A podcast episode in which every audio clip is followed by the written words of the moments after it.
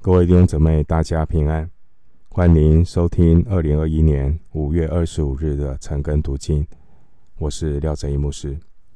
今天经文查考的内容是出埃及记二十一章二十八节到三十六节。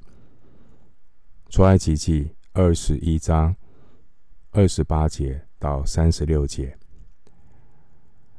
这段经文是关于，如果家里有养一头牛，这头牛造成人的伤害，那要有一些相关的规定。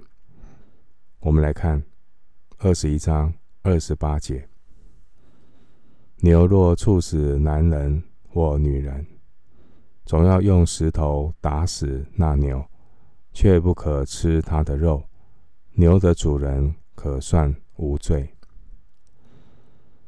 我们知道典章制定的精神就是诫命，十诫诫命总纲是什么？就是要爱神爱人，对人的生命要尊重。人的生命是按着神的形象所造的。不能够任意的践踏、伤害。无论是人，或是野兽，或是牲畜，造成人生命的伤害或死亡，神必要追讨这流血害命的罪。在创世纪九章第五节告诉我们：流你们血害你们命的，无论是兽是人，我必追讨他的罪。因此，如果有一头牛，这头牛呢，在外面闯祸，将人处死，经文说要用石头打死那头牛。按照这个原则，不只是牛，任何的牲畜走兽，也必须要比照这个原则来处理。主人养了一头牛。闯了祸，用牛角抵死人。经文说要打死这头牛，这是要提醒牛的主人要尊重生命，要看好自己的牛，不要造成别人生命的危害。人的生命比牛、比人的这些财物更重要。这头被打死的牛。经文说，它的肉不可以吃。为什么不可以吃这头牛的肉？第一，这头牛是一只闯祸的牛，它必须处死，避免造成其他人的伤害。这是一个处罚，所以不能够来吃它的肉。牛，第二个，牛呢？处死的方式是用石头打死，不是一般杀牛的方式，是放血。用石头打死的牛，没有放血这个事情，所以肉中有血，血代表生命。利未记七章二十七节说，人不可以吃血，所以这头牛被石头打死的牛不可以吃。当然，第三点是不能够让这个牛的主人。从死牛的肉回收金钱的损失，这就是他必须要付的代价。那另外一方面呢，这只闯祸的牛，它的主人不必受罚，因为牛的主人并不是故意放牛去伤害人，因此把牛打死，对牛的主人来讲就是一个损失。更要紧的是一个警告，要看好自己的牛。接下来，我们来看，如果有牛闯祸造成死亡的另外一个例子，这跟主人有关。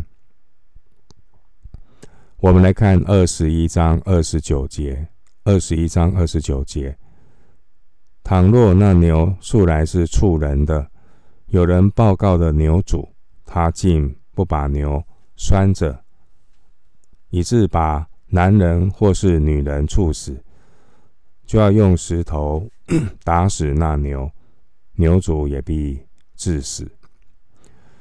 如果呢，这头牛它时常的用脚伤人，啊，而且是前科累累，并且已经有人呢向牛的主人告状，而牛的主人呢不听劝告，还是一意孤行，还是不把自己的牛拴好，导致呢牛呢用脚去抵死的人，除了要用石头打死这头闯祸的牛之外呢，也要把这头牛的主人处死。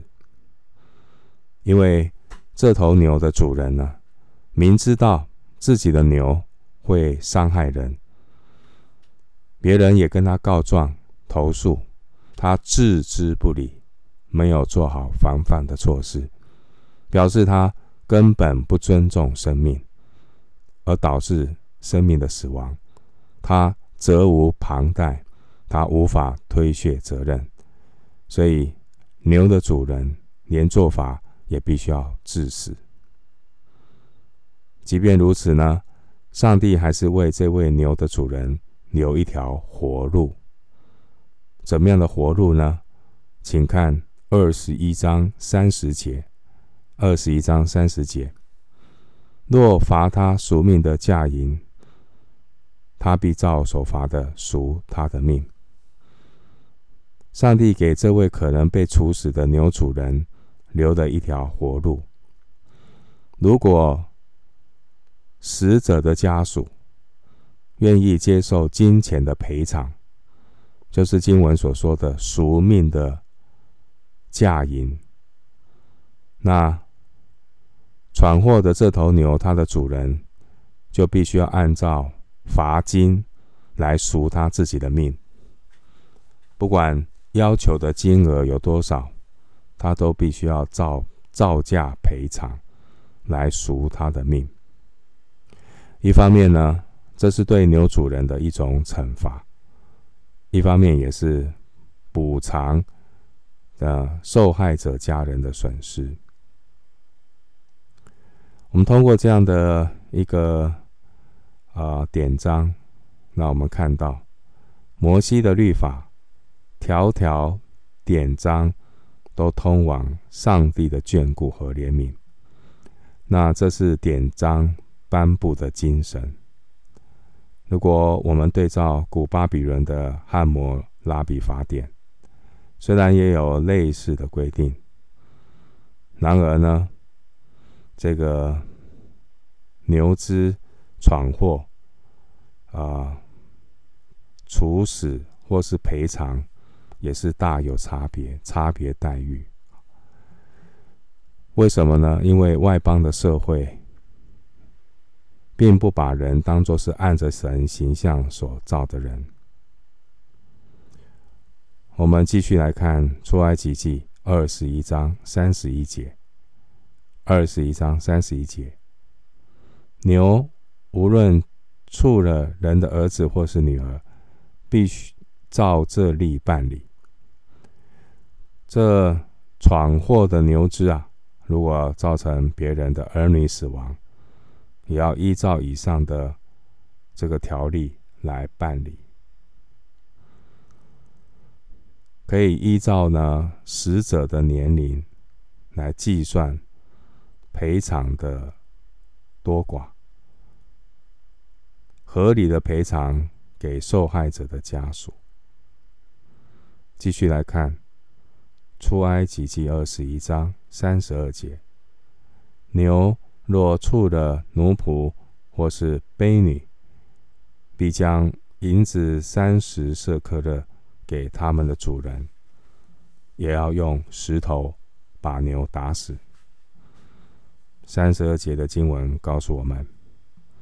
如果牛只袭击的对象是别人的仆人、卑女，并且导致死亡的话，牛的主人要赔偿银子三十舍克勒给那个仆婢的主人，并且一样要用石头打死牛。经文提到牛的主人要偿还，好，造成对方损失，因为对方死了他的奴仆，他的奴仆是他们家庭很重要的资产，所以这个损失一定要赔偿。赔偿多少呢？银子三十舍克勒。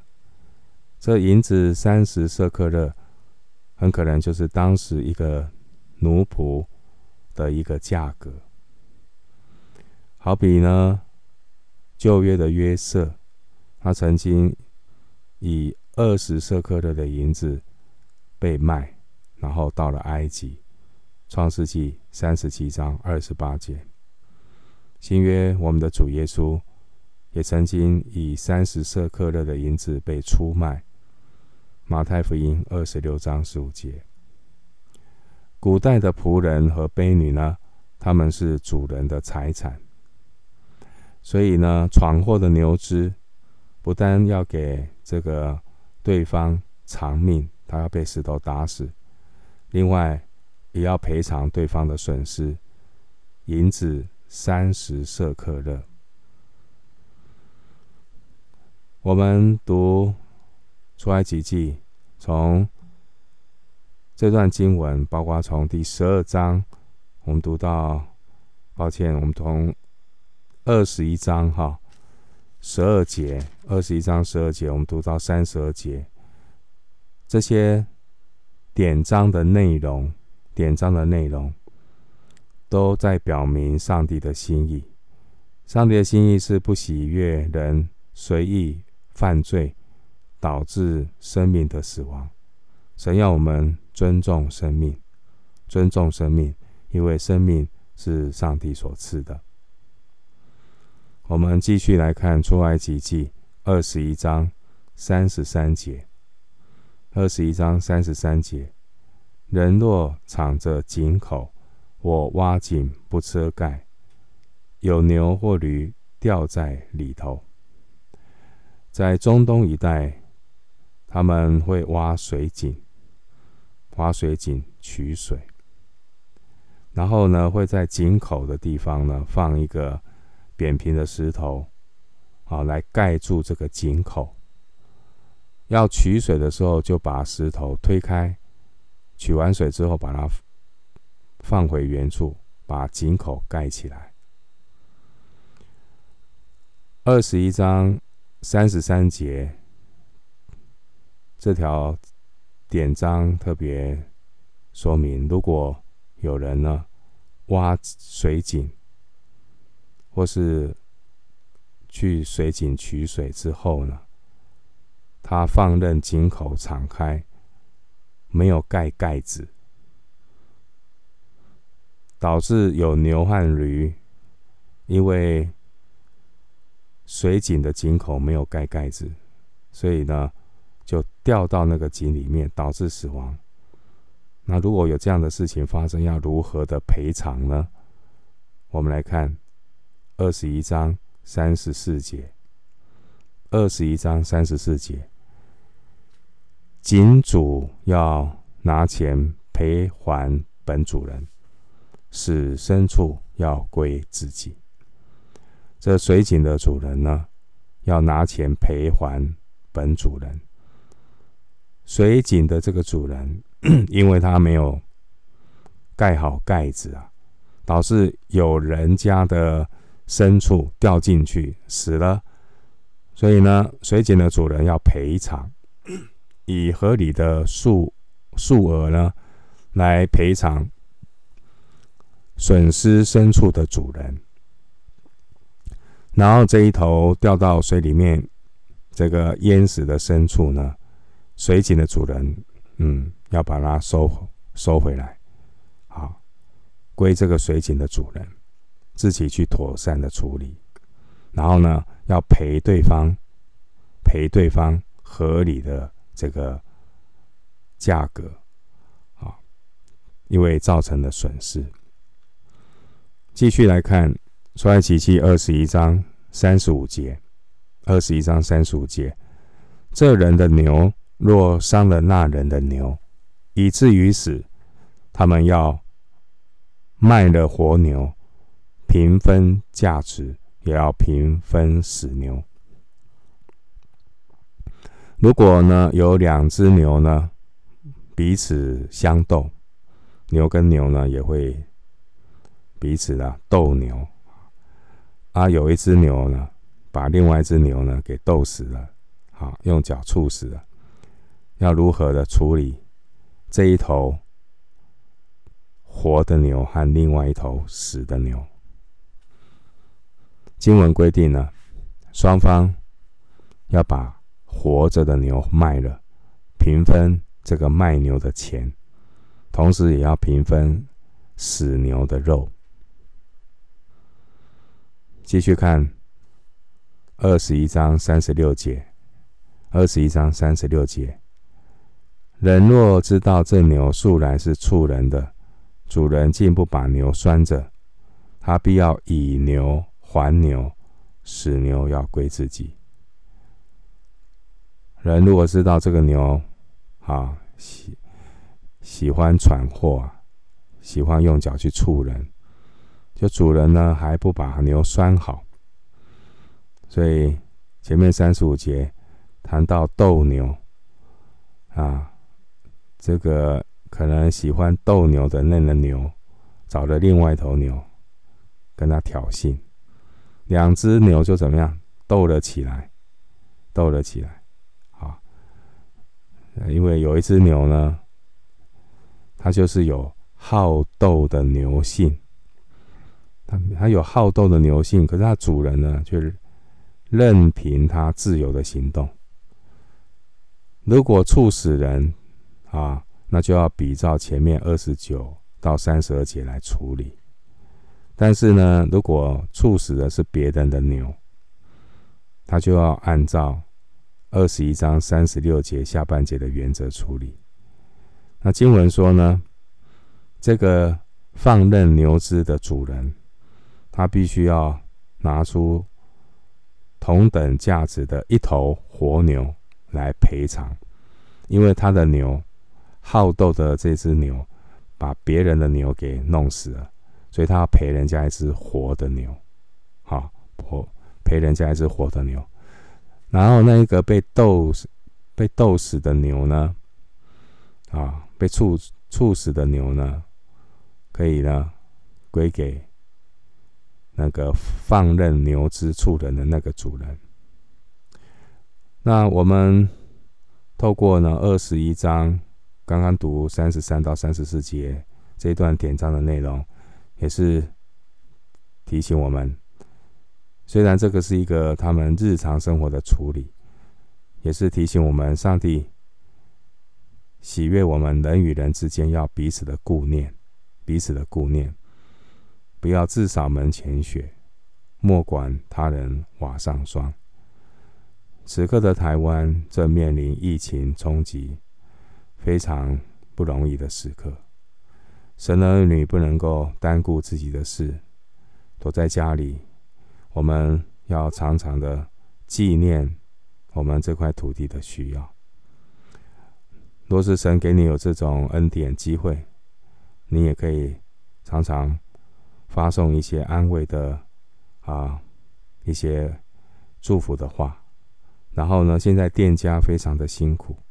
我们要彼此的顾念，所以呢，你也可以一个礼拜几次，可以呢去这些店家，啊啊，去他们可以，他们还是有外卖、外带啊，支持这些店家，因为现在这是一个非常的时期，疫情之后冲击的就是景气、经济啊，所以那我们能够共体时间，因为上帝喜悦我们人与人之间要彼此的顾念。啊，彼此的顾念，因为典章的总原则呢，就是爱人如己。利未记十九章十八节。我们今天经文查考就进行到这里。愿主的恩惠平安，在疫情升温的时刻，特别保守每一位弟兄姊妹以及我们的家人。